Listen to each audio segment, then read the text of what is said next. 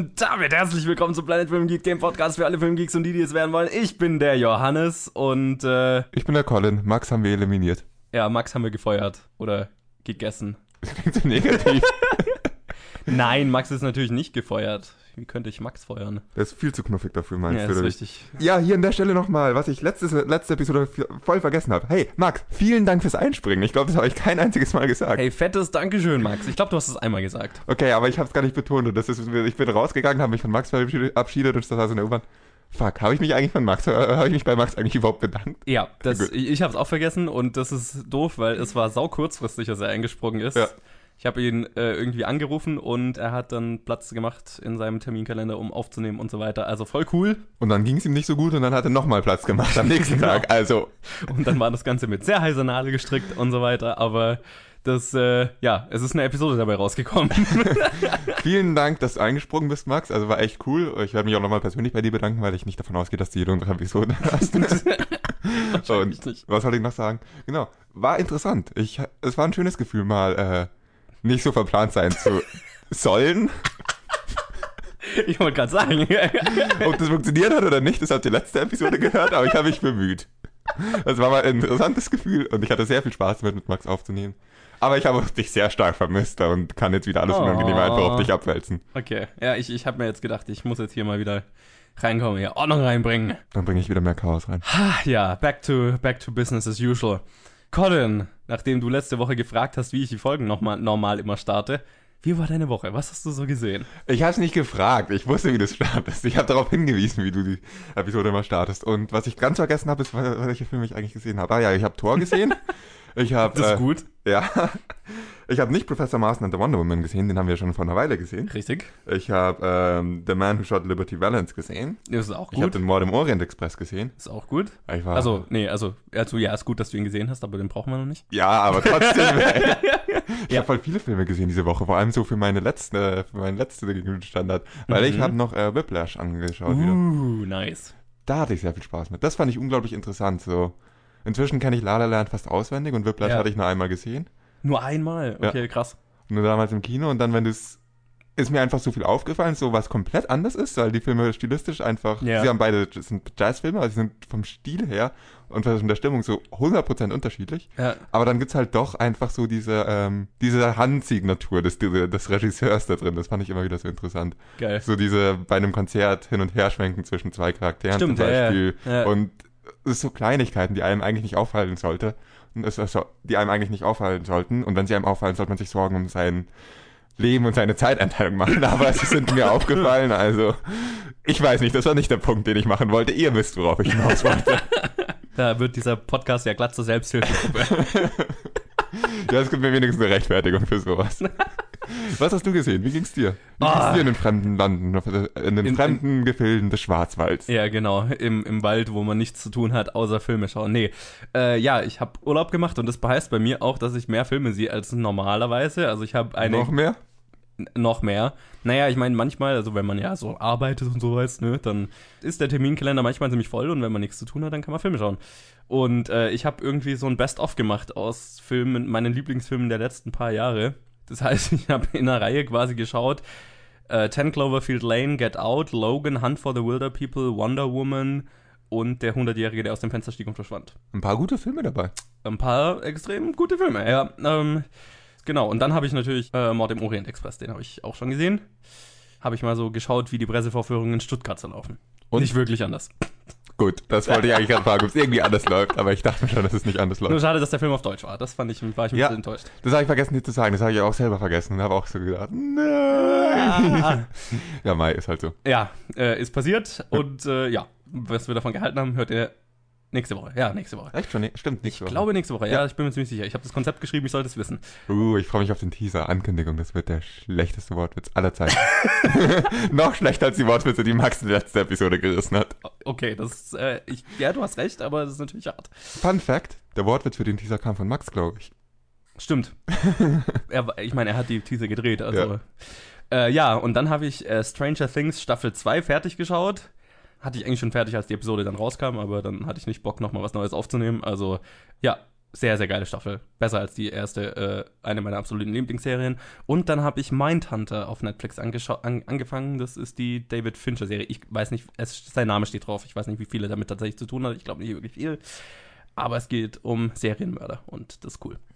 Also, ja, das ist so, was ich gesehen habe. Und dann waren noch zwei Trailer dabei, die ich noch kurz erwähnen wollte, nämlich der volle Trailer für I, Tonya. Da habe ich letzte Woche über den Teaser geredet. Das schaut nach einem absolut kranken, witzigen und abgedrehten Film aus. Cooler Trailer. Dann kam der zweite Trailer für The Disaster Artist raus, der auch äh, überraschend anders war, als ich erwartet hätte, aber sau cool. Äh, und dann habe ich vor knapp einer halben Stunde äh, aus Neugier den ersten Trailer für Fifty Shades Freed gesehen, der heute rauskam. Für, oh Gott. ich wollte gerade, als du gesagt hast, vor einer halben Stunde sagen, gut, dass ich das Batman-Kostüm vergessen habe und nochmal heimgefahren bin, aber ich wünschte, ich hätte es nicht vergessen und hätte diesen, keine Ahnung, wie ich es nennen soll, erspart. Ja, das, äh, dann hätte ich den wahrscheinlich nicht gesehen. Du bist schuld! Ja. Okay, das macht jetzt wieder irgendwie Spaß, dass ich schuld daran bin. Nee, ich habe ich hab drauf geklickt. Also, ja, schaut furchtbar aus. Ich werde ihn nicht sehen. Also, ähm, Du hast doch die anderen schon gesehen. Nee, ich habe nur den zweiten gesehen. Nicht? Nee. Den ersten nicht? Nee. Stimmt, ich glaube, das war Selena, die freiwillig auch noch den ersten angeschaut hat. Und die ist selber schuld. Selena weiß ich nicht, ob sie den ersten nochmal angeschaut hatte, aber wir waren zu zweit, äh, zusammen in dem zweiten und das war ein Erlebnis, ein Erlebnis für sich. Ähm, gut. Aber ja, das war so intromäßig alles, was ich sagen wollte. Dann lass uns doch weitermachen mit dem Segment, das letzte Woche so glorios funktioniert hat. Vor zwei Episoden haben wir ja mal in die Runde gefragt, äh, ob wir dieses News-Segment beibehalten sollen oder nicht.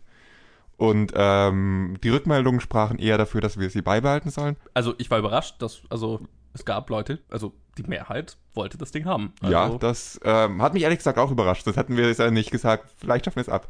Naja, gut, da haben wir also jetzt Meinungen, die sind das eine Argument dafür, dass wir äh, die, das News-Segment beibehalten. Das Argument dagegen war, was wir letzte Woche abgeliefert haben. Entschuldigung. Kein Kommentar. ich hoffe, es war unterhaltsam, wenn schon nicht informativ. Wir meine, haben uns bemüht. Meine, meine, meine größte Erkenntnis aus dem News-Segment letzte Woche war, wie, was für eine geile Sprecherstimme Max hat.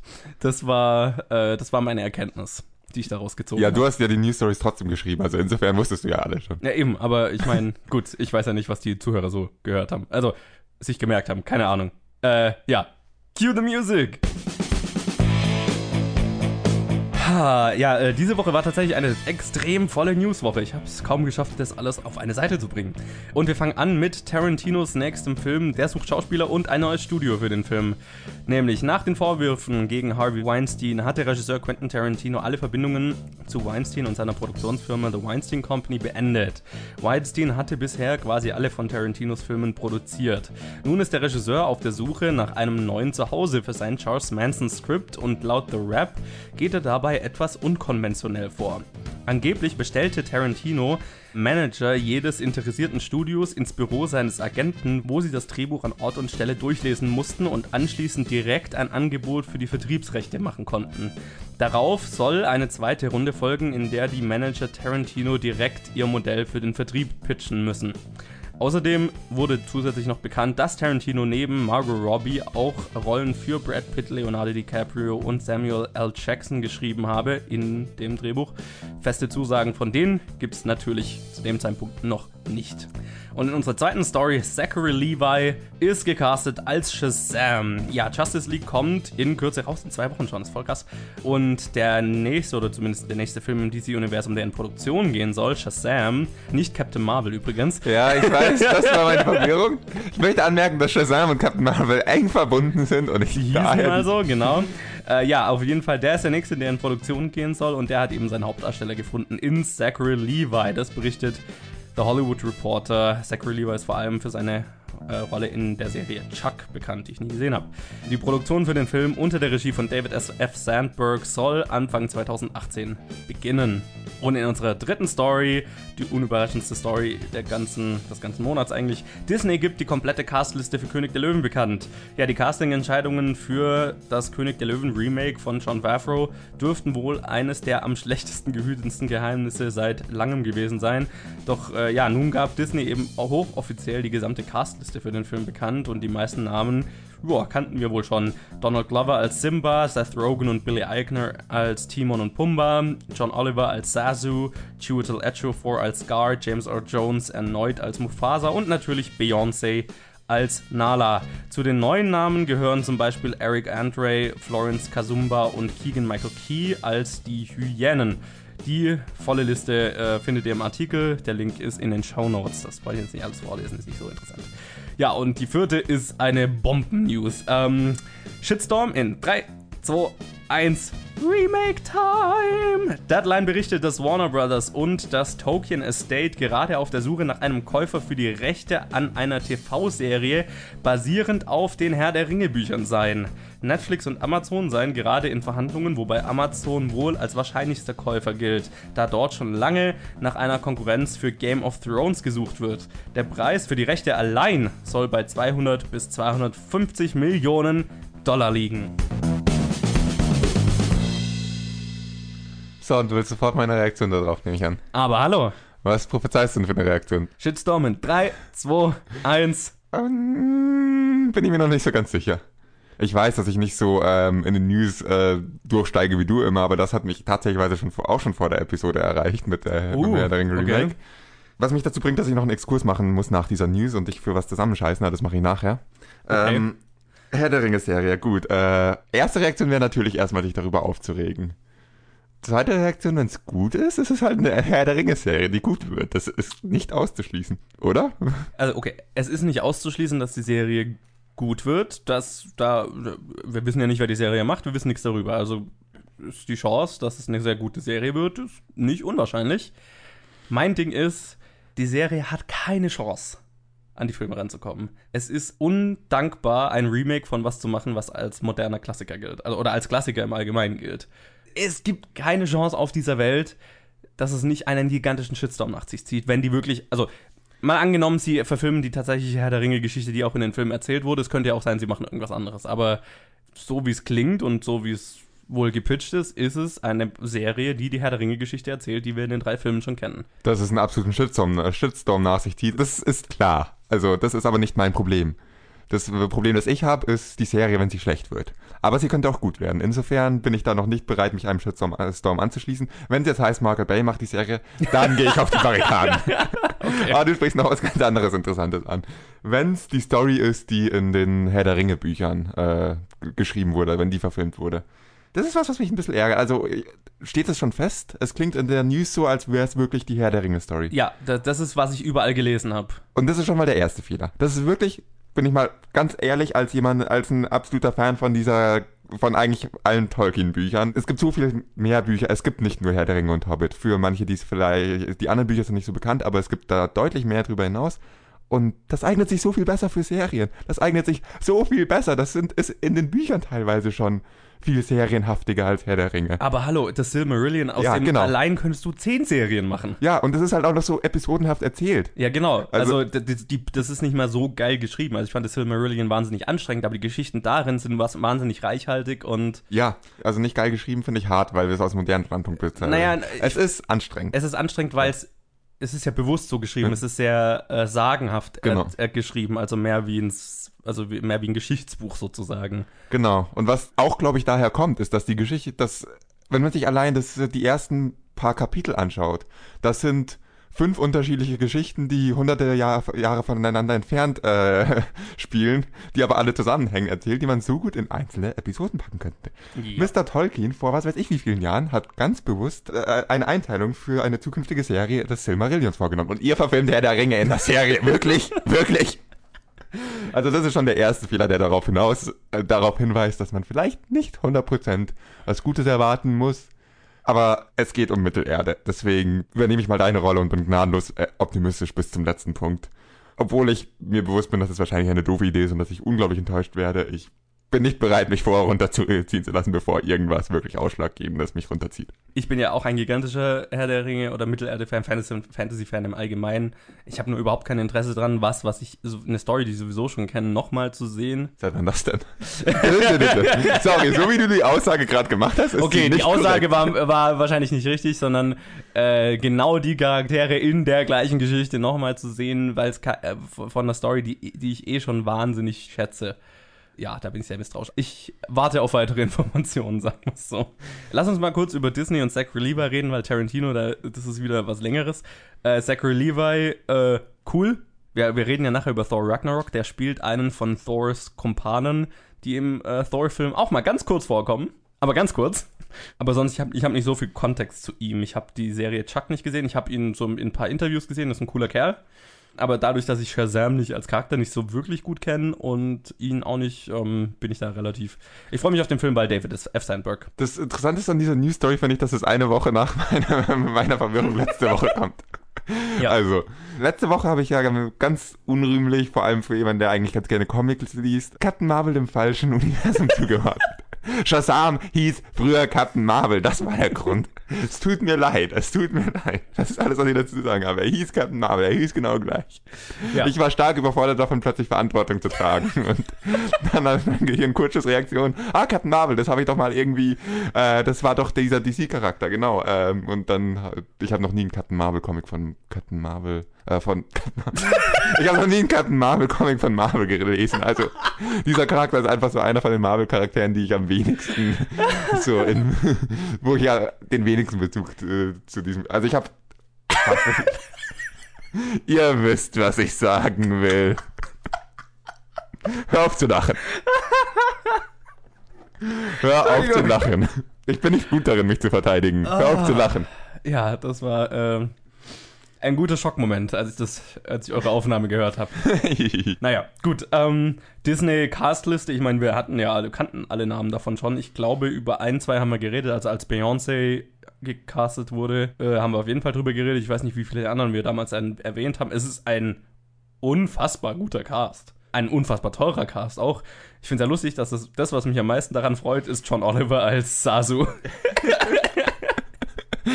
ja, das, äh, ich glaube nicht, dass ich diesen Film, also doch, den Film schon. Ich glaube nicht, dass ich diese Rolle so sonderlich ernst nehmen kann, um es mal so auszudrücken.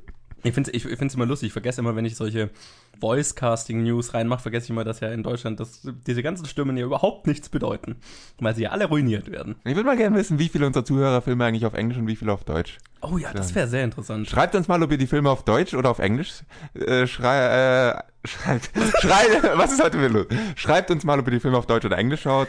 Dementsprechend können wir auch darauf reagieren und vielleicht weniger Voicecast-News bringen, wenn ihr eh alle die Filme auf Deutsch schaut. Ja. Bisher die, mit denen wir im Kontakt stehen, glaube ich, dass die meistens eher auf Englisch schauen. Ich glaube, die, also die, die, die regelmäßig Challenges geben. Ja, wir genau. haben schon irgendwie gesagt, die schauen sie lieber auf Englisch. Ja, das die meisten. Ich auch. Die, die meisten, aber äh, mich würde es durch die Bank ja. einfach mal interessieren. Ja, genau. Schreibt uns einfach mal, einfach nur auf Facebook kurze Nachricht, Deutsch oder Englisch. Und warum? Vor allem, wenn ihr es auf Deutsch schaut. Warum? kommen wir zu der News, die ich am meisten gefeiert habe diese Woche, nämlich Tarantino und seine Art einfach mal ein richtig, also kein Arschloch zu sein, aber zu sagen, ich Doch. bin Tarantino, ihr kommt zu mir, Bitches. ich sag's ja sehr gerne, dass ich finde, Tarantino ist ein ziemliches Arschloch. Er ist ein ziemliches Arschloch. Also, aber auf, irgendwie auf eine lustige Art und Weise, aber er lässt auch gerne raushängen. Ja, ich, ich müsste lügen, wenn ich sagen würde, dass ich das total amüsant fand, als du das erzählt hast. Was für ein, eine geile Vorstellung, eine geile Story. Ein Arschloch ist er trotzdem, wenn er das macht. Also einfach so raushängen zu lassen. Ich, es ist kein Geheimnis, dass ich, also für regelmäßige Zuhörer des Podcasts ist, glaube ich, kein Geheimnis, dass ich ihn stark überbewertet finde. Viele werden mich jetzt steinigen. Wenn ich sage, Tarantino ist stark überbewertet, heißt es nicht, dass er schlecht ist, sondern dass er einfach nur gut ist und nicht so gut, wie er immer gehypt wird. Mhm. Also er ist immer noch ein guter Regisseur, aber ich finde ihn stark überbewertet und ich würde jetzt irgendwie, aber mal, anscheinend kann er sich wirklich auch rausnehmen, sowas zu bringen. Definitiv, weil ich meine, er hat, er hat diesen Status, ob der jetzt verdient ist oder nicht, ist eine Frage, aber jeder will seinen nächsten Film veröffentlichen. Und ich meine, das hat nichts mit unbedingt mit Geld zu tun, weil wer mal auf die Boxoffice-Ergebnisse von Tarantino-Filmen schaut, die sind jetzt nicht die Blockbuster. Also. Das ist eher Prestige. Ja, das ist mehr ein Prestige-Ding, weil wir haben den nächsten Tarantino-Film. Ähm, ich finde, ich verstehe ich verstehe es auf eine Art und Weise, warum er es macht, weil aus zwei Gründen. Bei Hateful Eight hatte er die Erfahrung, dass ein Skript geleakt wurde und er dann kurzfristig ja auch angekündigt hat, er macht den Film einfach nicht genau deswegen, weil das Skript schon, das Drehbuch schon im Internet umhergewandert ist. Und das ist eine Maßnahme, dass das nicht passiert, weil er weiß immer, durch welche Hände es geht. Und das verlässt den Raum nie. Ähm, die, andere, die andere Sache ist, Hollywood-Manager haben keine Zeit und die haben nicht umsonst einen Haufen Assistenten, die Drehbücher für sie lesen und ihnen hinterher sagen, was gut ist und was nicht gut ist. Und das ist eine Art und Weise, dafür sicher zu gehen, dass die Leute, die die Entscheidung treffen, auch das Drehbuch gelesen haben. Das ist unfassbar zeitkillend ist für jemanden, der sowieso keine Zeit hat, wie ein Studiomanager, Mhm. hart. Aber wenn, wenn, wenn man das Drehbuch will, dann. Und wenn man es sich leisten kann. Nee, also muss man auch ganz klar dazu sagen, Tarantino ist gerade ein ziemliches Arschloch mit dieser Aktion, aber Hollywood-Produzenten sind auf einer täglichen Basis gegenüber Drehbuchautoren in genau diesem Prozess einfach andersrum Arschloch. Und wenn dann mal Ja. der Drehbuchautor sagt, hey, ich bin jetzt mal das Arschloch, ihr richtet euch nach mir. Und ähm, also es ist jetzt nicht so, dass ich äh, reinkomme und innerhalb von 30 Sekunden von meinen ersten zwei Sätzen entscheidet ihr, ob ihr diesen Film macht oder nicht. Ja. Das ist dann, gut, das ist jetzt ein starkes Klischee, aber es basiert auch auf ziemlich viel Wahrheit. Das ist absolut so. Das Ja, ist absolut so. also das, deswegen ist es eigentlich auch, finde ich das auch witzig, dass es mal genau die Leute trifft, die Ja. es verdienen. Ja, absolut. Ich meine, zu den Schauspielern müssen wir, glaube ich, nicht viel sagen. Das sind die, das sind die usual, sus usual Suspects. Ich bin mir nicht sicher, ob wirklich alle dann am Ende zusagen werden, aber das sind anscheinend die, für die er Rollen geschrieben hat. Wer davon ist Charles Manson? Mein Tipp ist für DiCaprio. Ja, sagen wir mal DiCaprio. DiCaprio. Okay, alles klar. Die Wette gilt. Wir haben uns fürs Gleiche, wir haben aufs Gleiche gewettet. Wir, gegen den Rest. Der, der, der, la- lass uns weitermachen. Lass uns weitermachen. Es ist nicht mein Part, mich zu verhaspeln, was Doofes zu sagen, sondern zu sagen, lass uns weitermachen. Heute nicht, heute nicht. Heute habe ich das auch schon zweimal gemacht. Ich war im Urlaub, ich darf das. Ähm, ja, wir machen weiter mit der Challenge, das Segment, das ihr letzte Woche logischerweise ausgelassen habt, aber es nicht angekündigt habt. Deswegen an dieser Stelle, wir hatten die Challenge letzte Woche nicht. Ja, es stimmt, ich wollte es ankündigen. Es tut mir leid, dass ich vergessen habe. Ihr konntet euch wahrscheinlich denken, warum wir es gelassen haben. Ich denke auch. Ja, vor zwei Wochen hatten wir die Challenge von Nadia angenommen, die uns aufgegeben hat. Äh, der Mann, der Liberty Vance erschoss oder The Man Who Shot Liberty Va äh, Liberty, Liberty Valance. Ja, genau, also auf, auf Deutsch das, dasselbe Spiel. Äh, ich habe es jahrelang falsch ausgesprochen, deswegen, ja. Unter der Regie von John Ford, dem legendären Western-Regisseur schlechthin, ähm, der The Searcher, Stagecoach oder The Grapes of Wrath gemacht hat. Und auch mit dem Western-Schauspieler schlechthin, John Wayne und Jimmy Stewart, Vera Miles und Lee Marvin. Ein ziemlich starbesetzter Cast, was ich ziemlich gefeiert habe. Die meisten davon kennt man heutzutage nicht mehr so. Also für ihre Zeit. Für ihre Heute Zeit. gehen sie ein bisschen unter äh, Und für, breiten für einen. Filmgeek auch Ja. heute noch ein Begriff. Ja, aber in der breiten Masse gehen sie Nein, eher nee, da unter. wird die breite Masse hat keine Ahnung. John Wayne vielleicht noch. Ähm, John ja, Wayne kennt jeder, ja. Ja, und es geht um einen Senator, der berühmt dafür ist oder berühmt dadurch wurde, dass er einen berüchtigten Banditen erschossen hat. Und der kehrt nach langer Zeit zurück in die Stadt, in der das alles passiert ist, und erzählt ein paar Reportern quasi die Geschichte, die Wahrheit über die, über was das, was damals passiert ist. Also, er in seinen alten Jahren ist die Rahmenhandlung und dann der Hauptteil des Films spielt in der Vergangenheit sozusagen, als die Stadt noch eine kleine Western-Stadt ist, bedroht von einem Bandit, berüchtigten Bandit und so weiter. Ja. Eine sehr klassische Story, wie man sie kennt, mit einer sehr klassischen Rahmenhandlung, wie man sie kennt, damals, als das Ganze noch innovativ war. Der Film, der es eigentlich erfunden Ja, hat, genau. weniger. genau. Also, das wollte ich damit aus. Wieder einer von denen. Wieder mal einer von denen, ja. Ich fand es einen sehr interessanten Film. Also, wir bedanken uns ja oft äh, dafür, dass unsere Filmbildung gefördert wird von diesen Challenges.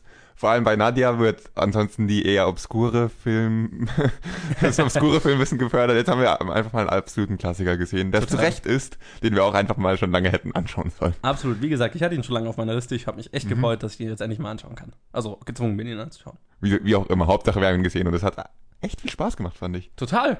Ich fand ihn richtig geil. Och nee, du bist jetzt wieder gerade wieder da und wir sind schon wieder einer Meinung. Das ist doch langweilig. Wir, wir machen im Kino der Woche ja gleich weiter. Also vielleicht sind wir da ein bisschen anderer Meinung. Schauen wir mal.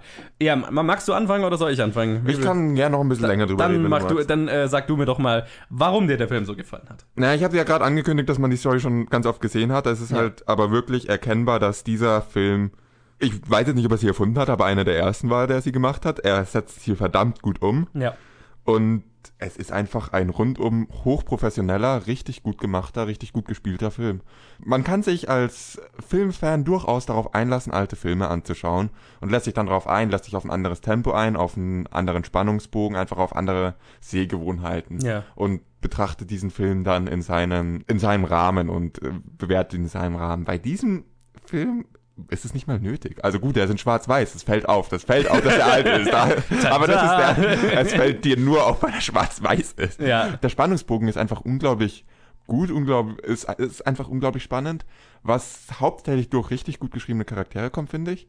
Die Charaktere sind heutzutage, das muss man dann schon sagen, nach heutigen Maßstäben wären die Charaktere ziemlich lebende Klischees, aber ich glaube, da, die sind trotzdem so gut geschrieben, dass es nicht mal wirklich stört. Ja, und sie kommen halt aus, also man muss immer so ein bisschen die Zeit mit Ja, genau.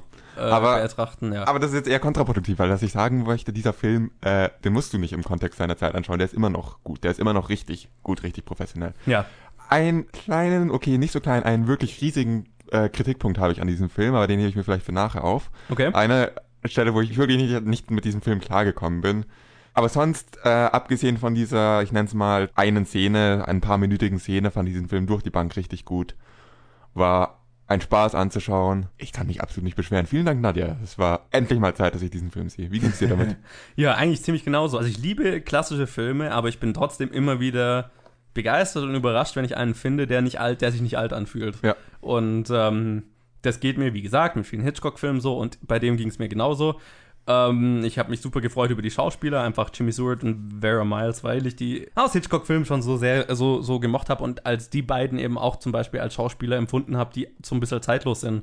Ich kannte den Twist tatsächlich schon, einfach weil es so ein Klassiker ist und man hat schon mal davon gehört und so. Ich wusste, auf was es dann am Ende rausläuft. Nicht ganz genau, auf wie es, auf rausläuft, aber ich wusste, ja, die, die grobe Richtung. Das hat aber für mich jetzt den Film nicht unspannender gemacht oder so, sondern ich habe mich dann immer, und ich habe halt statt äh, auf den Twist hinzufiebern, äh, hingefiebert, wie es, genau die Sache, na, wie es genau gemacht ist und so weiter. Und was mich so begeistert hat, ist, dass der Film auf der Oberfläche ist es ein Western, wo es um, äh, ja, also um eine Stadt geht, um, um die von einem Bandit sozusagen heimgesucht ist und um einen rechtschaffenen, na was ist er, äh, äh, An Anwalt. Anwalt, genau, junger Anwalt, Der Held aller Western-Stories, der Anwalt. genau. Also einen rechtschaffenen Anwalt, der eigentlich nichts mit Waffen zu tun haben will und so weiter, der ähm, dagegen antreten muss. Also eine klassische gut gegen böse Story. Typisch Western, ein bisschen untypisch, dass es jetzt ein Anwalt ist, aber das kommt, bringt mich dazu, ich war so begeistert davon, weil es ja eigentlich ein Western ist, der aber mehr so eine Der ist äh, politisch? Politisch ist, aber und aber auch so eine Ode an die Demokratie ist und so weiter. Mhm. So ein, so es geht ganz viel um fundamentale, ich sag mal amerikanische, aber auch also demokratische Werte und ähm, was sie bedeuten und so weiter. Es ist ein hochphilosophischer Film auf der Ebene. Und das fand ich interessant. Das fand ich auch ziemlich interessant. Und ich fand es eine wahnsinnige Leistung des Filmes, dass die spannendsten Szenen waren nicht die äh, Shootouts, die es in jedem Western gibt, sondern die äh, demokratischen Abstimmungen und Meetings und das, was an jedem Film langweilig ist, wenn sich Ja. Leute treffen und reden über irgendwas Politisches, was Filmemacher meiden oder extrem gut machen müssen. Ja, Und das ist einfach spannender als die Shootout oder der Shootout in dem Film. ja, Und es ist ein, es ist einfach eine wahnsinnige Meisterleistung. Gut, man muss fairerweise, also man muss wirklich, ähm, damit so eine Szene funktioniert, muss man die Charaktere ke- kennen und mögen und die Charaktere müssen hochkomplex sein. Das erfüllt der Film. ja. Und deshalb sind diese Szenen auch einfach so gut. Und sie sind auch einfach so stark, haben so eine Power, viel mehr Power als die Shootout-Szene. Ja. Was mich gleich zu meinem größten Kritikpunkt bringt, Okay. den ich vorangekündigt habe, die Shootout-Szene. ich habe in weniger Filmen, vielleicht im Schneemann, aber das ist jetzt ein harter Vergleich, in weniger Filmen habe ich was antiklimaktischeres gesehen als dieses Shootout, dieser Showdown. Das war einfach, ich habe mich gefragt, ob es deren Ernst ist. Das war so langweilig, diese Szene, die war, da war keine Bedrohung.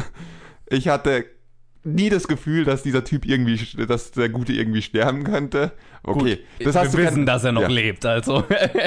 Ja, du, natürlich, das weißt du immer, vor allem wenn du einen Film anschaust, bei dem du weißt, dass er gut ausgehen muss, von der Stimmung her. Da, es ist in so vielen Filmen klar, dass der Gute gewinnt, aber du empfindest trotzdem, wenn es gut gemacht ist, irgendwie Angst um ihn. Das ist, womit die Spannung in solchen Szenen funktioniert. Ich verstehe im Na Nachhinein ziemlich gut, wie es dazu kam und ich glaube nicht, dass das im Kontext seiner Zeit irgendwen gestört hat. Muss man auch dazu sagen. Das ist eine sehr moderne Kritik, die ich an einem sehr alten Film übe. Liberty Valance, der vor dem alle Angst haben, der dem sich niemand entgegenstemmt, wirkt wie ein betrunkener Nichtsnutz, wie du ja schon angekündigt hast. Es gibt einen Twist. Den fand ich dann auch vorhersehbar, aber das war ja auch zu erwarten und ich glaube, dass das aber zu der Zeit ein ziemlich mindblowing Twist war. auf jeden Fall. Es war einfach äh, so in der Umsetzung hatte ich ein Riesenproblem mit der Szene. Aber das war meine einzige Kritik, die ich an diesem Film auch wirklich bringen kann. Ja. Und das ist eine sehr moderne Kritik. Total. Ich glaube, damals hätte man sich ziemlich über den Ausgang der Szene gefreut und beim Twist später wäre man ähm, umso fertiger gewesen, wenn man den nicht kommen sieht, was man Total. damals, glaube ich, keiner hätte kommen sehen. Nee, also ich, ich stimme dir auch zu. Liberty Valance hat überhaupt keine Bedrohlichkeit in der Szene. Das hat, das hat mich tatsächlich auch gewundert, weil ich mir die ganze Zeit äh, gedacht habe, warum schießt du mich einfach zwischen die Augen? Aber ja, du hast recht, das ist, das ist so ziemlich auch das Einzige, was mich an dem Film so ein bisschen auch nur ansatzweise gestört haben könnte.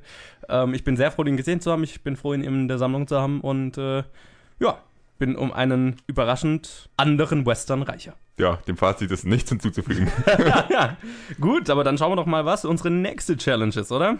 Jo, hau rein. Was ist unsere nächste Challenge? Ja, und äh, Colin und ich haben jetzt gerade das erste Mal, ein, also Colin hat eine gute Eingebung, nämlich Das kommt mal, auch manchmal vor. Selten, aber. hey, von Zeit zu Zeit, äh, mal eine Liste anzulegen, in welche Reihenfolge von wem wir welche Challenge besprechen, dass wir nicht immer überlegen müssen, wen wir schon lange nicht mehr hatten. Und laut dieser Liste ist einer der Namen, den wir schon am längsten nicht mehr hatten, Ute. Und deswegen machen wir eine Challenge von Ute. Und du hattest uns noch ein paar aufgegeben und wir schauen uns an The Lovely Bones oder Lovely Bones, wie auch immer man es betont. Und da war ich gerade ziemlich überrascht, als ich gesehen habe, dass es ein Film von Peter Jackson aus dem Jahr 2009 ist. Ich, ich bin ein großer Peter Jackson-Fan. Ich hatte keine Ahnung, dass er diesen Film gemacht hat. Ist, war das dann irgendwie, das müsste ja dann ja nach King Kong gewesen sein, oder? King Kong war 2005, 6 oder sowas. Ja, ich bin auch gerade voll irritiert. Was man alles so nicht mitkriegt. Genau, King Kong war 2005. Das heißt, dann hatte Dann hat er Crossing the Line gemacht, Kurzfilm, und dann The Lovely Bones. Und dann, ja gut. faszinierend. Also der Film heißt auf Deutsch In meinem Himmel, wenn ich mich. Ja, genau, In meinem Himmel. Und ist gerade auf Netflix, was sehr praktisch ist. Deswegen schauen wir ihn an. Yay! The Lovely Bones oder In meinem Himmel nächste Woche. In der Challenge. Wir machen weiter mit unserem Hauptsegment, dem Kino der Woche und quatschen über die zwei Filme, die letzte Woche rausgekommen sind. Und die passen irgendwie gut zusammen, was ich lustig fand in dieser Woche. Es ist eine sehr gut, sag mal mal, kuratierte Woche von den zwei Filmen, die größeren Filmen, die rausgekommen Es sind. ist eine Superheldenwoche, sag's halt gleich. Ja, das und dann die, ja, ja, hauptsächlich. Genau, es ist nämlich einmal Thor Ragnarok. Ich weigere mich, den deutschen Titel als Haupttitel zu verwenden. Thor Tag der Entscheidung. Dämlicher Titel. Äh, unter der Regie von Taika Waititi. Nee, Moment. Ähm, sollen wir vielleicht den kleineren zuerst machen? Wir sollten den kleineren zuerst machen. Okay, äh, dann- Du und deine Dramaturgie. Ver vergesst alles, was ich gerade gesagt habe.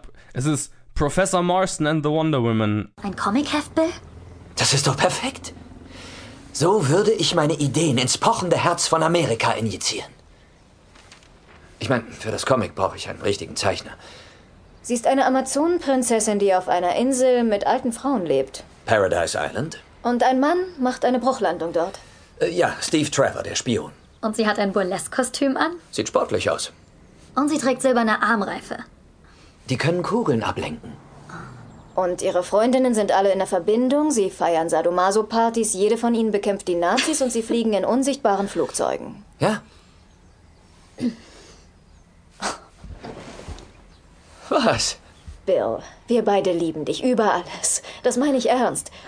Aber kein Mensch, und das sage ich aus tiefster Überzeugung meines Herzens, kein Mensch wird so einen Unfug jemals veröffentlichen. Unter der Regie von Angela Robinson, die Herbie Fully Loaded gemacht hat. Random, aber okay. Mit Luke Evans, Rebecca Hall, Bella Heathcote und Connie Britton, was ich sehr cool fand. Und erzählt die wahre Geschichte des Psychologen William Moulton Marston, seiner polyamorösen Beziehung mit seiner Frau und deren äh, Geliebten, einer ihrer Studentinnen, und äh, der Entstehung des Charakters Wonder Woman und den Kontroversen, die dieser Comic nach sich zog, als er auf den Markt kam. Also der Typ ist ein ziemlich interessanter Typ, weil er hatte eine Dreierbeziehung, ganz offen. Wir reden hier über 40er, 30er? Ja, Also sehr lange her. Sowas, Das genau. ist nicht wie heutzutage. Das ist, genau. äh, heu- Heutzutage wirst du wahrscheinlich noch schief angeguckt, aber damals war das quasi illegal. haben sie alle ihre Jobs verloren. Genau. Ähm, und also der hatte ein sehr interessantes Liebesleben und dann ist er auch noch der Typ und seine Frau zusammen, die den Lügendetektor erfunden haben, den Lügendetektor und den Charakter Wonder Woman. Weißt du was? Das wäre eine geile Bad Movie Synopsis. Zwei Wissenschaftler werden gefeuert, weil sie Sex mit einer jungen Frau haben und zeichnen dann einen Comic. Ja, weil also al- allein, allein diese Prämisse hat mich schon wahnsinnig gespannt. Also ich habe mich auf den Film schon lange gefreut, seit ich den ersten Trailer. War Es ist übrigens eine wahre Geschichte. es ist eine wahre Geschichte, genau. Super interessante Geschichte. Und äh, ja, jetzt wurde sie verfilmt und irgendwie hat es ganz gut ja. Also ich habe ein Interview mit der Regisseurin gesehen. Es war relativer Zufall, dass es passend so nah an Wonder Woman rauskam. Der so Film sollte eigentlich schon viel früher gemacht werden, hat dann sich halt gezogen wegen Finanzierung und bla bla bla. Und jetzt haben sie eigentlich den Jackpot damit getroffen, mehr oder weniger, weil passenderes Timing gibt es eigentlich fast nicht. Nö, überhaupt nicht. Ich find's, muss auch sagen, ich find's ein bisschen random, dass ausgerechnet die Story verfilmt wurde, weil sie ist einen Film absolut wert, aber sie ist nicht das, was ich, äh, sie ist einfach eine zu kleine wahre Geschichte und eine zu unbekannte wahre Geschichte, als dass man erwarten würde, dass irgendein äh, Produzent sagt, ja, das ist eine gute Geschichte, das wird ein Film. Total, also, Also- noch, nicht, noch nicht mal bevor äh, Stan Lees Geschichte verfilmt ist oder die Geschichte Ja. hinter Batman oder keine Ahnung. Also ja. Also ich finde es total random, dass dieser Film rauskommt. Ich verstehe nicht, warum dieser Film verfilmt wurde, aber ich will mich darüber echt nicht beschweren, muss ich jetzt sagen. Ich fand den Film ganz gut. Dann äh, fang du doch gleich mal an und erzähl mir, wie du Professor Marston and the Wonder Woman fandest. Kurz, ich finde den Titel ja nicht so ganz gelungen, muss ich sagen, weil es ein sehr, es ist ein sehr langer, umständlicher Titel. Professor Marston klingt trocken und dann The Wonder Woman. Äh, ich, ich bin nicht großer Fan vom Titel, mir fällt jetzt auch kein besserer ein, deswegen mach doch Ja, mir los. fällt auch kein besserer ein, deswegen will ich ihn nicht kritisieren. Ja. Zwei Sachen vorweg. Also an alle Wonder Woman-Fans, die sich denken, ich bin so ein großer Wonder Woman- Wonder Woman-Fan, ich muss jetzt diesen Film unbedingt schauen. Nein, müsst ihr nicht, der ist vielleicht nicht 100% für euch. An alle Leute, die sich für Psychologie interessieren und denken, mit Comics und Superhelden kann ich nichts anfangen, diesen Film schaue ich nicht. Schaut diesen Film an, für euch ist er gemacht. Das Ja. kann man wohl mal sagen. Es hilft, wenn man ein Wonder Woman-Fan ist, die optimale Zielgruppe ist äh, Comic-Wonder Woman-Fan, der sich für Psychologie interessiert. Ja. Aber der Fokus ist viel eher bei der Psychologie. Professor Marston ist ein Psychologieprofessor. Dieser Film philosophiert extrem viel über Psychologie, über vor allem im, im Bereich der Liebe, also Ja. was jetzt irgendwie kann man mehr als einen Menschen lieben, etc., im Bereich wie Beziehungen funktionieren und vor allem wie das Ganze ähm, auch funktioniert bei dominanteren und unterwürfigeren ähm, Partnern in der in einer Beziehung. Die Theorie, an der Professor Marston arbeitet, beschäftigt sich auch wirklich mit ähm, mit Verhalten von Menschen bezüglich Dominanz und Unterwerfung und dass man, dass Menschen sich gerne einer liebenden Autorität unterwerfen oder einer Autorität, dass es Autoritäten gibt, der sich Menschen gerne unterwerfen und eigentlich auch bewusst nach sowas suchen, teilweise. Es sind interessante Themen, wenn man sich ein bisschen für Psychologie interessiert. Man muss sich nicht auskennen, ich kenne mich jetzt auch nicht so super mit Psychologie aus, aber interessant fand ich es alles mal und äh, es ist einfach ein verdammt schönes Drama mit äh, netten Charakteren, mit wirklich komplexen Charakteren, eine schöne runde Story und gleichzeitig verdammt viele philosophische Fragen werden aufgeworfen, die der Film auch beantwortet mit seiner Meinung, aber nicht nicht auf den nicht so das ist die Antwort, sondern das ist meine Meinung zu diesem dieser Sache. Also nicht so äh, man kriegt keinen nicht mit dem Holzhammer eine Wahrheit ins Gesicht geschlagen oder eine Meinung über diese Fragen, sondern es ist so eine Tendenz, wo man sieht klar, was dieser Film findet oder die Macher dieses Films finden, zu diversen philosophischen, philosophischen Fragen, die nicht alle mit Sadomaso-Beziehungen zu tun haben, sondern auch mit anderen Bereichen. Gar nicht so sehr. Also, Nee, es gibt, es gibt durchaus einige damit, die damit zu tun haben, aber es gibt auch ganz andere philosophische Ja. Fragen da drin. Ich fand es einen rundum gelungenen Film, auch einen ziemlich geschmacksvollen Film, der überraschend geschmacksvoll davor, wovor ich wirklich Angst hatte, ist, dass es halt, dass er sich zu sehr in einer in dieser unkonventionellen Sadomaso-Dreier-Beziehung das ist verliert. Fifty Shades of Grey. Ja, genau. Das ist Fifty Shades of Grey, basierend auf einer Marvel-Dings, der wahre Geschichte wird. Davor hatte ich ein bisschen Angst, aber das ist sehr geschmacksvoll.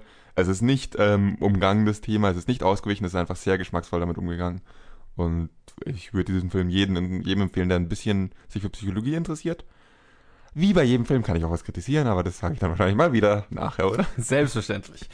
Nee, äh, ich bin total äh, froh, dass wir auch hier einer Meinung sind. Ich fand den Film total super. Ich war positiv. Also, nein, ich habe ich hab mich ja. Der Film hat tatsächlich ziemlich gehalten, was ich äh, erwartet hatte, auf was ich mich gefreut hatte. Nämlich ähm, einfach eine äh, interessante Geschichte, um sehr unkonventionelle und sehr hochinteressante Charaktere zu erzählen. Und du hast gerade gesagt, der, der Film, der Schwerpunkt dieses Films ist Psychologie und, und, und so ein bisschen Philosophie dahinter. Und das fand ich ganz cool gemacht, dass der Film sich so an der philosophischen Theorie von diesem Professor aufhängt. Also, äh, der hat ja diese, ich weiß gar nicht mehr, hieß sie Ring Theory oder so? Disc, das. Ah, Disk Theory, genau, Disk Theory. Das ist auch so die Basis für den Film und das war irgendwie ganz cool gemacht, ähm, dass man, dass der Film eigentlich quasi diese einzelnen Ebenen der Disk Theory so durchgeht und das sind die einzelnen Akte sozusagen des Films. Also das fand ich stilistisch ganz cool gemacht.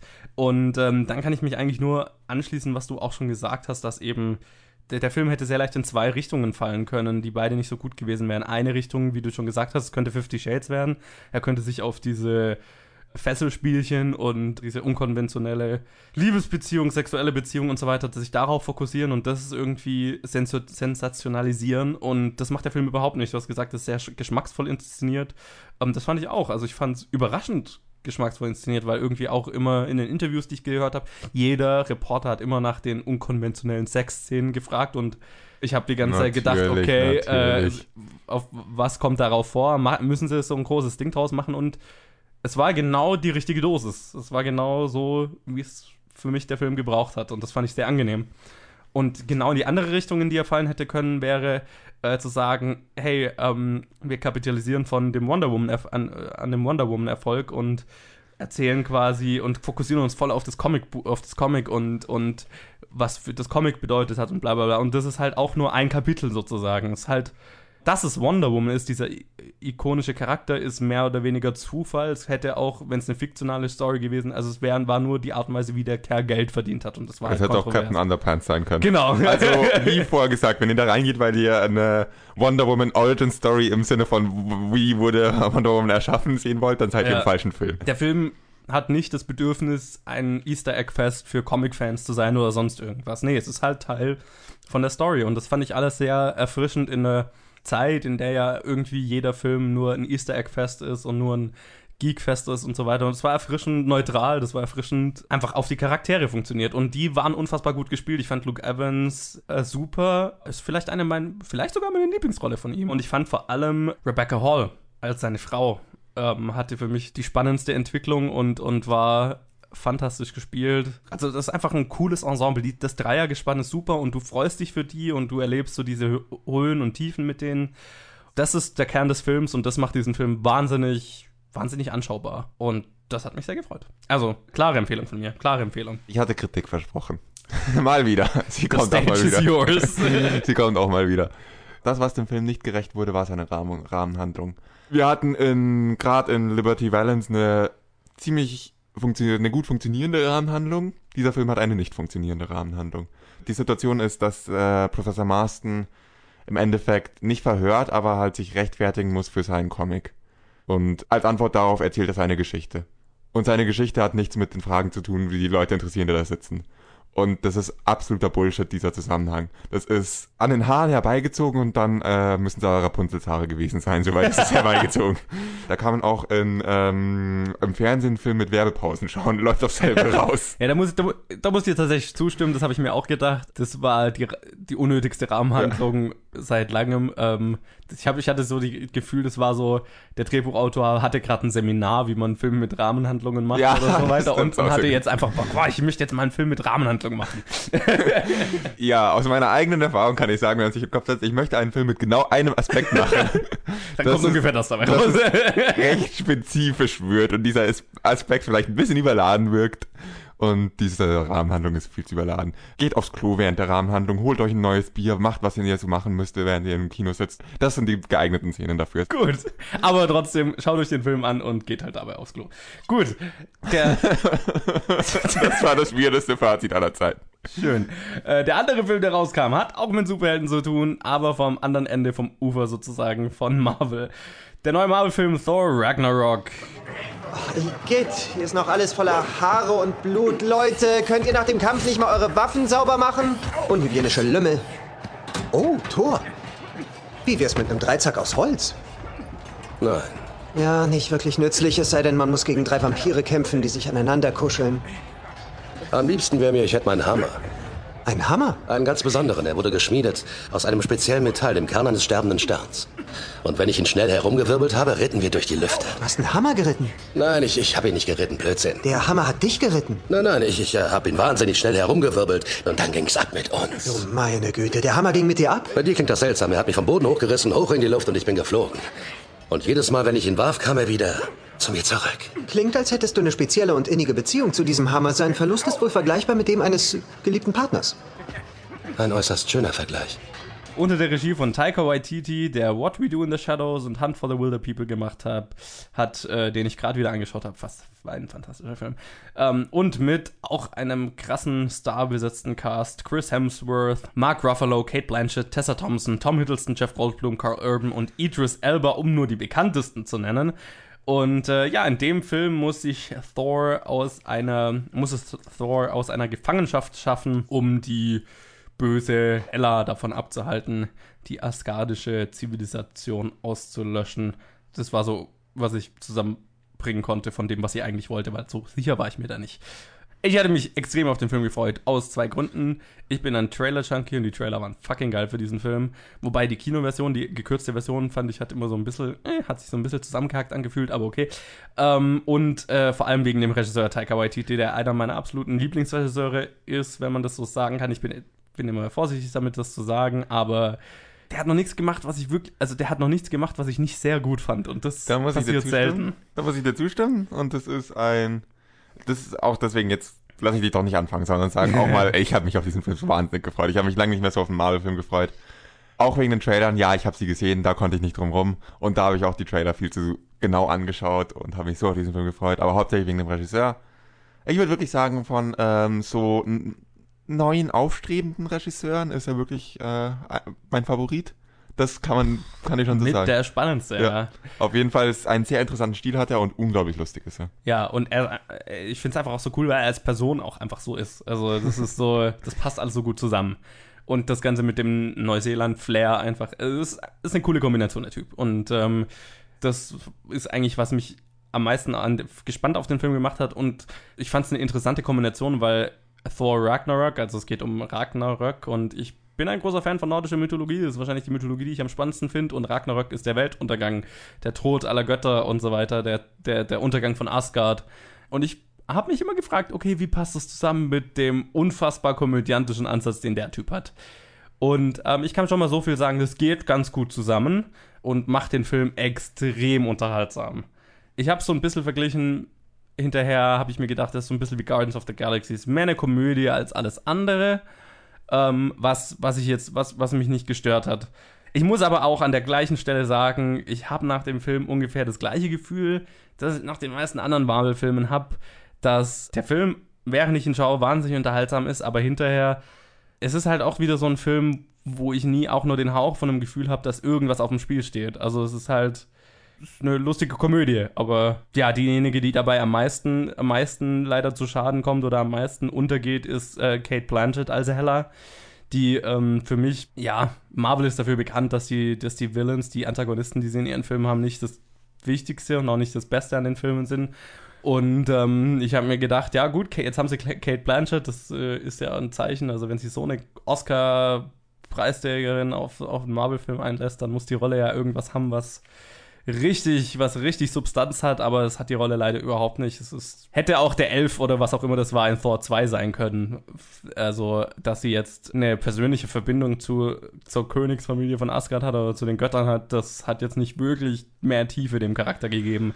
Ich muss dich immer unterbrechen. Kate Blanchett als Hela, gut, das nicht funktioniert. Das ist halt Marvel-Willen, war aber klar. Aber bist du überrascht davon, sie haben Kurt Russell zu Ego gemacht. Ja, stimmt. Das war Also ungefähr- es geht es war deutlich schlimmer. Es geht, ich finde das noch deutlich schlimmer. Ja, also das war, ist, war ungefähr das gleiche Level. ich fand Ego so viel schlimmer als sie. Sie war einfach nur ein Standardvillain. Ego war schrecklich. Ja, Ego war irgendwie unnützig. Aber ja, okay, äh, gut. Äh, gegeben. Ja, man kann, Marvel ist gut darin, gute Schauspieler zu schlechten Villains zu machen. D- Ja, absolut. Und ich meine, man könnte auch sagen, warum erwartest du was anderes? Hat dir, haben dir die andere, allen vorherigen Filme noch nichts Neues bei, das nicht beigebracht? Dass Es gab echt viele hochkalibrige Schauspieler, die Marvel-Villains gespielt haben. Red Ja. Skull. Und ah, James Spader als äh, Ultron. es Das, äh, funktionierte nicht. Nee, Punkt. äh, Also- dafür sind Marvel-Filme einfach nicht bekannt. Und ich habe ja schon öfters mal gesagt, das ist auch der Grund, warum ich jetzt nicht, warum ich, ich mag die Marvel-Filme als nette Unterhaltung für zwischendurch, aber es ist jetzt nichts, was ich mir jetzt immer wieder anschauen muss. Und leider fällt Thor Ragnarok da auch leider so ein bisschen drunter. Es ist definitiv einer, den ich mir nochmal anschauen werde und den ich, den ich mir gut auch nochmal anschauen kann, einfach weil er vom Unterhaltungslevel hat er was von Guardians of the Galaxy. Es ist einfach ein wahnsinnig lustiger Film. Es, er hat äh, coole Charaktere, zum Beispiel den Charakter, den Taika Waititi selber spielt, Korg, was ein absolutes Highlight ist in diesem Film. Wo ich aber auch wieder so ein paar Stellen mit ihm kritisieren muss, aber gut, das kann ich hier nicht tun, ohne zu spoilern. Und ein, Posit ein Positives, was ich bei dem Film tatsächlich habe, ist, dass als Fan der nordischen Mythologie doch echt viel nordische Mythologie darin ganz cool umgesetzt war. Ein kleines Highlight war für mich noch Jeff Goldblums Charakter, weil einfach gar nicht versucht wurde, dass Jeff Goldblum irgendeinen Charakter spielt, sondern es ist halt Jeff Goldblum, aber in einem fancy Make-up. aber es funktioniert. Es ist cool. Jeff Goldblum ist Charakter genug? Willst du das damit sagen? Ja, ja, Jeff Goldblum ist einfach ein Charakter, äh, ist einfach eine coole Sau und äh, den, ja, äh, ich wünsche ich wünsche mir jetzt einen Spin-off von ihm und dem Collector aus Guardians of the Galaxy. Die zwei Charaktere sind Brüder. Ja, war nett. Ich, hatte, ich hatte Spaß. Es ist eine komische Woche, glaube ich. äh, Du fandest äh, alles in allem die Filme schlechter als ich. Das ist komisch. Ich hatte sehr viel Spaß mit diesem Film. Ich fand ihn wirklich ziemlich gut. Es ist wohl gleichzeitig der schlechteste Film von Taika Waititi bisher. Muss man auch fairerweise dazu sagen. Und gleichzeitig ist es wohl einer der besten Marvel-Filme bisher. Ja. Und ich glaube, dass ich so viel Spaß damit haben kann und so leicht über äh, die schwachen Villains hinwegsehe. Ich, ich sehe die Sache, ich mag die Marvel-Filme. Ich bin ein Fanboy wirklich von den Marvel-Filmen, weil, sie so, weil ich sie lustig finde. Ich fasse die meisten davon eher als Komödie auf. Und die, die als Komödie nicht funktionieren, ergo Captain America 1. Viele der ersten, viele der ersten ähm, Filme von Marvel funktionieren nicht als Komödien. Und je witziger sie werden, umso besser sind sie. Ausnahme ist vielleicht Winter Soldier, aber das ist ein ganz anderes Thema. Der ist nicht lustig, der ist trotzdem gut, aber ich mag die Filme, weil ich sie so witzig finde. Und da dann, wenn, äh, und da dann ein Regisseur wie Taika Waititi, äh, jetzt kann ich nicht mehr sprechen, Taika, ich kann noch nicht sprechen, da einen Regisseur wie Taika Waititi äh, zu engagieren, das führt halt zu einem ziemlich witzigen Film. Natürlich gibt's Kritikpunkte und du hast mit einigen, was du gesagt hast, recht. Trotzdem ist dieser Film wahnsinnig unterhaltsam. Das, Wahnsinnig, das möchte ich an der Stelle auch nochmal sagen. Der Film ist extrem Ja. unterhaltsam. Das Ja. vielleicht, wenn ich so viel kritisiere, kommt das nicht rüber. Man kann ihn sich gut anschauen. Es ist ein extrem unterhaltsamer Film, wollte ich nur sagen. ja, sorry alle anderen Marvel-Regisseure, selbst sorry James Gunn, was Humor angeht, ist Taika Waititi euch eindeutig überlegen. Und das Keine macht diesen Frage. Film exzellent und wirklich gut für, für mich. Meine Kritik an dem Film sind dann eher anderer Natur. Ich hatte ein bisschen Angst von vornherein, dass das nicht so gut funktioniert mit Taika Waititi und einem großen Studio, das äh, Interesse daran hat, dass seine Storylines über mehrere Filme funktionieren und deswegen von vornherein dem Regisseur sagt, du kannst zwar einen Film machen, aber das, das, das muss passieren, so muss er ausgehen. Ich hatte das Gefühl, es kann auch Einbildung sein, weil ich Angst davor hatte. Ich hatte danach mit Leuten drüber geredet und teilweise bestätigt, teilweise nicht bestätigt. Dass manche Szenen einfach sehr schnell abgehandelt wurden, sehr lustlos abgehandelt wurden und Taika Waititi ein, spürbar keine Lust auf diese Szenen hatten, weil sie nicht seine waren. Hatte ich das Gefühl. Sie fühlen sich einfach so an, als hätte jemand, der keine Lust hat, so einen generischen Film zu machen, wäre gezwungen, so generische Szenen zu machen. Und das fand ich schade, weil diese Szenen immer wieder, nicht nur am Anfang, immer wieder kamen so Szenen rein, wo ich äh, das Gefühl hatte, gut, zu denen wurde er jetzt gezwungen. Gegen Ende des Films wurden es immer weniger und die Szenen, in denen Taika Waititi wirklich seinen Humor reinbringen konnte, hat überwogen. Deswegen fand ich den Film Großen und Ganzen sehr unterhaltsam. Man muss über ein paar Szenen halt leider hinwegsehen. Meine andere Kritik mit dem Film ist eher aufs ganze Marvel-Universum bezogen. Eine Sache, warum ich dieses Universum so gerne mag, obwohl mir bewusst ist, dass die Filme alle nach einer Formel sind und äh, nicht die absolut hochwertigsten Filme. Es, was Serien für viele Leute so ansprechend macht, schafft Marvel meiner Meinung nach in Filmen umzusetzen, dass du dich einfach immer auf den nächsten Film und den nächsten Film freust. Dazu ist mir dieser Film einfach zu abgeschlossen. Der hat zu wenig mit dem Marvel-Universum zu tun. Das ist so, es, er, es trifft auf, er trifft auf Doctor Strange. Ja. Ich will jetzt, ich will jetzt keinen Easter Egg. Ich will nicht, dass irgendwo plötzlich irgendwo ein, ein Gegenstand oder ein, irgendwas als Hinweis auftaucht, sondern ich möchte einfach, in der Phase waren wir am Anfang der Marvel-Filme, bei den ersten paar. Aber inzwischen spürst du schon immer bei jedem Marvel-Film, dass auch Charakter sich über Filme hinweg verändern und Beziehungen zwischen Charakteren sich durch die Filme verändern. Und ich glaube, dass dieser Film das halt nicht macht. Gut, äh, er trifft wieder auf Hulk und irgendwie und Hulk, äh, Hulk wird wieder eingebunden, Hulk und Thor kommen zurück. Aber am Ende, während ähm, sich in der Gruppe der Avengers echt viel getan hat, vor allem in den Beziehungen untereinander, waren die beiden einfach irgendwie auf dem Space Trip. Und fertig. Ja, also, Also ich das weiß, find was ich- du sagst. äh, Der, nichts in dem Film hat so richtig große Auswirkungen auf Nein. den Rest vom Universum. Also Nein. gar nicht eigentlich. Und das wurde, je länger dieses Marvel-Universum besteht, umso besser wurde es in jedem Film, dass alles aufeinander Auswirkungen hat. Das und dieser, wohl, Film, ja. dieser Film bricht damit und sagt so, nö, mache ich nicht. Ich weiß nicht, ob das auch äh, bei Titis Stil ist, dass er halt einfach seinen Film machen möchte.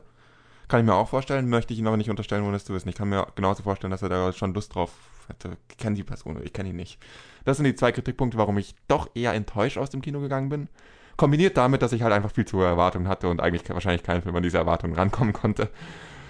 Für mich war es einer meiner Lieblingsregisseure mit meinem Lieblingsfranchise kombiniert. Das muss perfekt werden. Gut war es nicht, aber es ist eigentlich immer noch ein verdammt amüsanter, verdammt guter Film. Und Ja. man muss sagen, eigentlich einer der besten, wenn nicht der beste Marvel-Film. Ja, also ich meine, es ist definitiv einer der besten. Also, Ja. Jeder, der schon mal Spaß oder auch nur ein bisschen Spaß mit dem Marvel-Film hatte, sollte diesen Film sehen. also vom Unterhaltungsfaktor kann ich das ganz gut immer ganz gut vergleichen mit dem ersten Guardians of the Galaxy. Also ich, Ja, ich fand den ähm, sogar noch witziger. Eine Sache, die ich mich, wo ich mich gerade gekriegt habe, dass ich es noch nicht erwähnt habe, der absolute Standout für mich war Tessa Thompson und ihr Charakter Valkyrie. Das war für mich die, die coolste Neuerung und ich hoffe, dass wir von, mehr von ihr im restlichen Universum sehen. Sie fand ich cool, das wollte ich nur gesagt haben. Was mir noch wichtig wäre zu sagen, weil wir jetzt ähm, zwei Filme haben, die wir reviewed haben und bei dem einen waren wir voll des Lobes und bei dem anderen haben wir eigentlich fast durchgehend kritisiert und das wirft ein wahrscheinlich ein viel schlechteres Licht auf Thor, als es verdient hat. Ich habe meine Kritik für Thor auf einem viel höheren Niveau angesetzt, als ich es bei Professor Marston gemacht habe, nur dass das jedem Zuhörer bewusst ist. Ich hatte, ich fand Thor schon einen besseren Film und würde ihn auch eher empfehlen. ich, Aber ich das fand. Professor Marston definitiv den besseren Film, aber ich glaube, das hängt auch ganz, ganz, das ist eine krasse Geschmacksfrage einfach. Ähm, ich Ja, glaub, es ging mir nur darum, den Kontrast aufzuheben, Ja. weil wir den einen Film nur gelobt und den anderen nur kritisiert haben Nee, und nee, du das, hast schon das Tor nicht gerecht wird. Nein, ähm, wer Spaß mit den restlichen Marvel-Filmen bisher hatte, wird mit, von dem Film absolut überzeugt sein. Das ist definitiv einer der besten, ist einer der unterhaltsamsten, also da kann man nichts falsch machen. Es ist, Taika Waititi hat, glaube ich, für mich was gemacht, ist, glaube ich, am nächsten daran rangekommenen Taika Waititi-Film in einem so restriktiven Studio-Universum, äh, Studio-Korsett quasi zu machen. Und das fand ich beeindruckend, das ist eine beeindruckende Leistung an sich. Er hat das gemacht, was bei, äh, was ich von Edgar Wright leider nicht sehen durfte. Genau, ja. Das, das Ja. habe ich mir dabei gedacht und das fand ich cool. Ja. Und ich freue mich für ihn. Und das ist ein Film, der sehenswert ist, wenn es den Geschmack trifft. Gut, äh, das waren die Filme diese Woche. Dann schauen wir doch mal, was diese Filme so alles eingenommen haben. Ja, leider nicht genug, oder? Naja, es, sie haben, ich sag mal so, sie haben ziemlich genau eingenommen, was ich mir gedacht Ja, habe. bei mir auch. Mir ist dann eingefallen, als ich das Konzept geschrieben habe, ich habe ja letzte Woche gar keine, gar keine Vorhersage abgegeben, deswegen kann ich jetzt behaupten, ich hätte 5 von 5 richtig gehabt, aber Na, der hat es nicht Schneemann und S richtig Nein, gehabt. ja, es hätte ich nicht richtig gehabt. Ich hätte tatsächlich genau deine Vorhersage gemacht. Aber ja, gewonnen hast du mit drei von fünf richtigen. Max hatte einen von fünf, wenn ich mich recht erinnere. Ja, genau, Jigsaw hatte er richtig vorher gesagt. Ähm, und die Top 5 schaut wie folgt aus. Auf Platz 1 ist unaufhaltsam und ist auch wahrscheinlich noch für ein paar, naja, vielleicht ein, zwei, drei Wochen. Fuck You Goethe 3 mit 9,5 Millionen nach 15,1 Millionen. Das ist eine extrem starke zweite Woche. Das ist aber auch der Grund, warum ich sage, die Filme diese Woche haben nicht genug eingenommen, weil sie hätten so viel einnehmen müssen, um Fucky Goethe zu.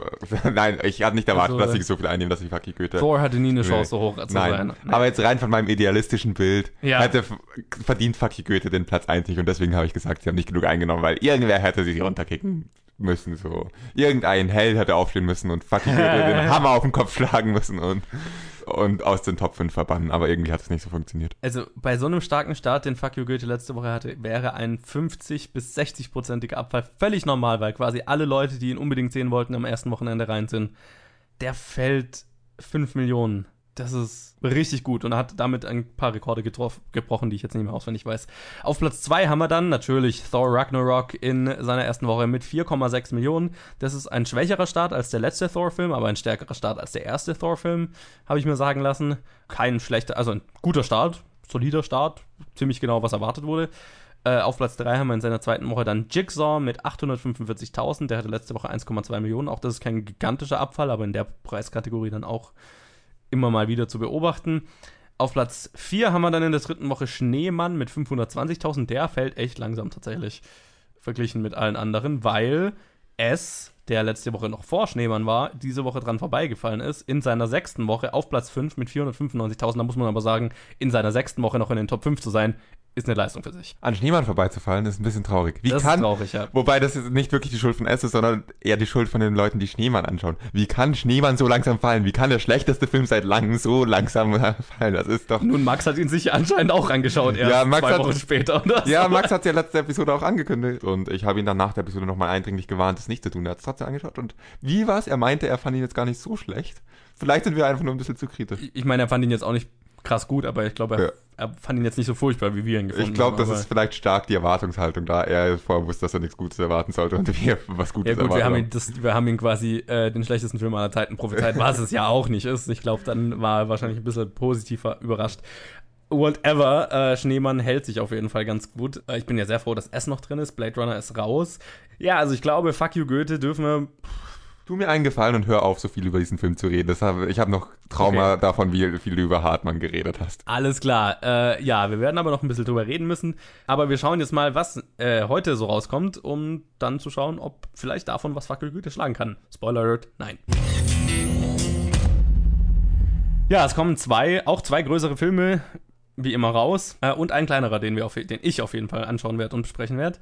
Also werden wir wahrscheinlich drei Filme nächste Woche besprechen. Es kommen zwei Filme raus, ähm, die ich beide schon gesehen habe. Nämlich einmal Mord im Orient Express, Murder on the Orient Express. Das Remake unter der Regie von Kenneth Branagh, der hä, den ersten Thor gemacht hat. Oder Cinderella zum Beispiel, auch ein Remake. Und das spielen mit Kenneth Branagh, der auch die Hauptrolle spielt. Daisy Ridley, Leslie Odom Jr., Johnny Depp, Penelope Cruz, Josh Gad, Michelle Pfeiffer, Judy Dench, Willem Dafoe. Habe ich heute schon mal erwähnt, dass gerade irgendwie viele Filme eine krass, krass, krass gute Besetzung haben. Bei dem Film saß ich im Kino und war immer wieder überrascht. Ach, der ist auch noch in dem Film. Ach, der ist auch noch in dem Film. Das ist wahrscheinlich einer der bestbesetztesten Filme seit langem. Der kommt raus und dann kommt noch raus Bad Moms 2, A Bad Moms Christmas unter der Regie von John Lucas und Scott Moore, die auch den ersten Bad Moms gemacht haben und äh, auch für 21 and Over verantwortlich sind. Und es spielen mit Mila Kunis, Kristen Bell und Catherine Hahn, die auch im ersten dabei waren. Und diesmal noch mit Christine Baranski, Susan Sarandon und Cheryl Hines, die deren Mütter spielen. Und das ist ja krass, weil wir haben ja schon mal drüber geredet. Der Film kommt raus nicht mal ein Jahr nach dem ersten, glaube ich. Oder knapp ein Jahr nach dem ersten. Du hast den letzten reviewed, oder? Ja, Du darfst auch diesen reviewen. es ist richtig. Aber es stimmt, es ist Das viel zu ist- schnell. Es ist viel zu schnell. Das ist krass schnell. Also es ist kein aufwendiger Film zu drehen, aber das ist krass schnell. Ich mochte den ersten ja sehr tatsächlich. Okay, War ja okay, überrascht von okay. dem ersten. Ob wie es beim Sorry, zweiten ich- steht, ist eine andere Frage, aber Poster schreckt mich einfach stark ab, kombiniert mit diesem Titel und der Prämisse und den Trailern vom ersten. Schreckt mich einfach sehr hart ab. Und auch den Trailer vom zweiten habe ich mal irgendwie mal gesehen. ja, ob das, ob das gerechtfertigt ist, reden wir nächste Woche drüber. Ich möchte nichts spoilern über meine Review. Genau, dann kommen noch ein paar kleinere Filme raus. Äh, einmal nämlich Suburbicon unter der Regie von George Clooney mit Matt Damon unter anderem. Und den werde ich auf jeden Fall sehen. Auf den freue ich mich ziemlich. Fand den Trailer ziemlich großartig. Klang nach einem sehr interessanten Film. Also der Trailer war ziemlich. Ziemlich Ah. cool, ne? Ah. Dann kommt noch raus Simple von Markus Goller und Hexe Lilly rettet Weihnachten von Wolfgang Oh. Groß. Den wollte. Nee, warte. Die Hexe Du Lilly. Barbie letzte Woche anschauen. Ja, äh. Nein, ich werde auch sie hat Hexe Lilly rettet Weihnachten nicht anschauen. Auch weil ich Filme boykottiere, die voreilig mit Weihnachten kommen. Es ist noch nicht Weihnachten. Hört auf, uns Weihnachten in die Fresse zu schla schlagen, wenn es gerade mal Anfang November ist. Halloween ist gerade vorbei. Weißt du, was meine Theorie ist, warum die alle so früh kommen? Warum? Weil Weihnachten jetzt Star Wars Ja. Zeit ist. Und Star Wars macht einfach alles platt, was da auch nur ansatzweise festliche Stimmung machen könnte. Aber statt dann an Halloween die Filme zu bringen, der einzige Weihnachtsfilm, den du dann an Halloween bringen darf, ist Nightmare Before Das Christmas. ist wohl richtig. Aber statt jetzt alles früher zu bringen, ist es halt trotzdem irgendwie so, ihr könnt es Das auch einfach gar nicht bringen. an, ja. ja. nee, es ist nicht Weihnachten. Hört auf, uns Weihnachten in die Fresse zu schlagen. Was die Supermärkte mit den scheiß Weihnachtsbannern immer machen. Machen jetzt auch noch die Kinos mit ihren Filmen, die Studios mit ihren Film-Release-Dates. Äh, ja, wie man vielleicht raushält, bin ich nicht der größte Weihnachtsfan. Prost. Gut, aber dann machen wir doch mal eine Vorhersage und ich schätze mal, ich fange an, weil Hau rein, per hau rein. Default hätte ich jetzt mal verloren, hätte ich mal gesagt. Deswegen. Gut, dass die Woche, in der ich besiege, die ist, in der du keine Vorhersage machst. Aber ich bin trotzdem stolz auf meine Vorhersage. Ja, äh, ich sage mal, Fuck You Goethe bleibt auf Platz 2 und ich sag sogar, dass Tor auf Platz 2 bleibt. Habe ich gerade Fuck You Goethe auf Platz 2 gesagt? Äh, ich sage Fuck You Goethe auf Platz 1, Tor bleibt auf Platz 2 und dann mache ich tatsächlich den Orient Express auf Platz 3. Ähm, ich habe nicht das Gefühl, als würde der groß einschlagen. Dann traue ich aber tatsächlich Bad Moms den Platz 4 dann. Oh, ich überlege gerade, ob ich, ob ich Bad Moms vor Orient Express setze. Ja, das mache ich. Ich mache Bad Moms auf Platz 3 und Orient Express auf Platz 4. Boah, das wäre echt schlecht für Orient Express, aber es ist eine Komödie. Ja, machen wir mal so. Und dann auf Platz 5 Jigsaw. Ja, ich bin gerade am überlegen. Also klar ist Fuck You Goethe auf Platz 1 und auf Platz 2 Tor. Jetzt überlege ich, ob ich äh, Orient Express und Bad Moms umdrehe, wobei ich mir eigentlich relativ sicher bin, dass Bad Moms mehr annimmt. Deswegen tue ich mir das schwer. Allerdings bin ich mir auch recht sicher, dass es Jigsaw, wenn auch knapp schafft, noch über dem Schneemann zu bleiben. Eventuell setze ich aber auch Schneemann auf Platz 5. Das ist jetzt eine schwere Frage. Okay, ich kann mich nicht entscheiden. Deswegen sage ich Fuck You Goethe auf Platz 1, Tor auf Platz 2. Mord im Orient Express auf Platz 3, Bad Moms auf Platz 4 und ähm, Schneemann auf Platz 5. Ich mache einfach beides. Cool. Dann sind wir mal gespannt und machen mit unserem letzten Segment weiter. Dann hau mal rein. Ja, wir machen die Bad Movie Synopsis. Das ist das Segment, äh, in dem einer dem anderen einen Film so schlecht wie möglich zusammenfasst. Der hat dann drei Minuten Zeit, ihn zu erraten und darf dabei Ja-Nein-Fragen stellen. Und diesmal bin wieder ich dran und Colin darf sich auf was gefasst machen. Okay, das klingt ungünstig. Gut, Colin, bist du bereit? Ja, sure, why not? Die Zeit läuft, wenn ich fertig bin mit Lesen. Schwierigkeiten mit einem widerspenstigen Mitarbeiter haben für einen Mann tödliche Folgen. Mm, hm, hm, hm. Fight Club. Nein. Hm, schade. Nochmal die Synopsis. Widers äh, wieder. Schwierigkeiten mit einem widerspenstigen Mitarbeiter haben für einen Mann tödliche Folgen. Das ist nicht The Voices, oder? Nein, Okay. dem sein Chef stirbt doch nicht. Sag mal nochmal die Synopsis. Ich Schwierigkeiten mit einem widerspenstigen Mitarbeiter haben für einen Mann tödliche Folgen. Und der Mann ist der Chef, oder wie? Der Mann ist der Chef von dem Mitarbeiter, ja. Okay, der Mann ist der Chef von dem Mitarbeiter. Gut. Ähm, ist es animiert? Nein, Hat es mit Superhelden zu tun? nein. Es hat irgendwie mit Action zu tun. Ja. Ähm, hat dieser Beruf oder dieser Mitarbeiter arbeitet er mit Waffen? Der Mitarbeiter nicht direkt, aber es kommen schon Waffen vor. Es kommen Waffen vor. Ähm, also wir reden nicht über Soldaten, wir reden über. Nein. Ähm, kam der Film nach 2000 raus? Ja. Vor 2010. Äh, nein. Nach 2010, vor 2015. Äh, nein, nach 2015. Haben wir ihn re reviewed? Ja. Irgendwann. Okay. Ähm, Im Kino der Woche oder in der Challenge? Im Kino der Woche. Äh, ja, im Kino der Woche. Okay. Free Fire. Nein.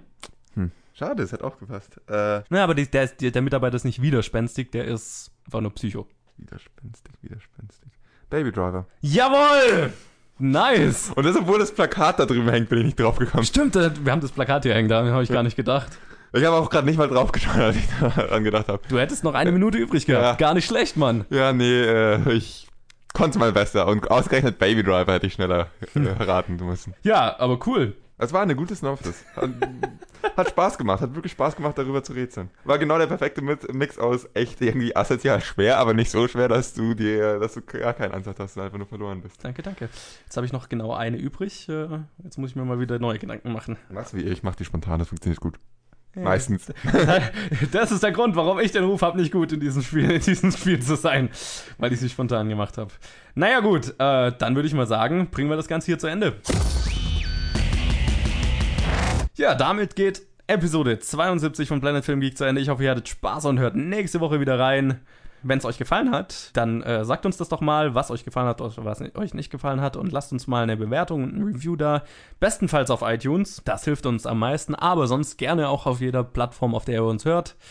Wenn ihr Challenges für uns habt oder Anregungen oder einfach uns sagen wollt, wie ihr die Filme fandet, die wir so besprochen haben und wo wir total falsch liegen, dann könnt ihr das auf Facebook oder Twitter tun, jeweils unter Planet Film Geek. Und dann hoffe ich, dass ich euch nächste Woche wieder höre, sehe oder einfach einen Klick sehe. Cool. Tschüss. Ja, es ist doch schön, dass die Verabschiedung wieder ein bisschen professioneller klingt als letzte Woche, als ich sie vor mich hingestottert habe. Kleines bisschen. Kleines bisschen. Auch ich verabschiede mich bei euch. Vielen Dank fürs Zuhören. If you don't hear me again, it's because I'm dead.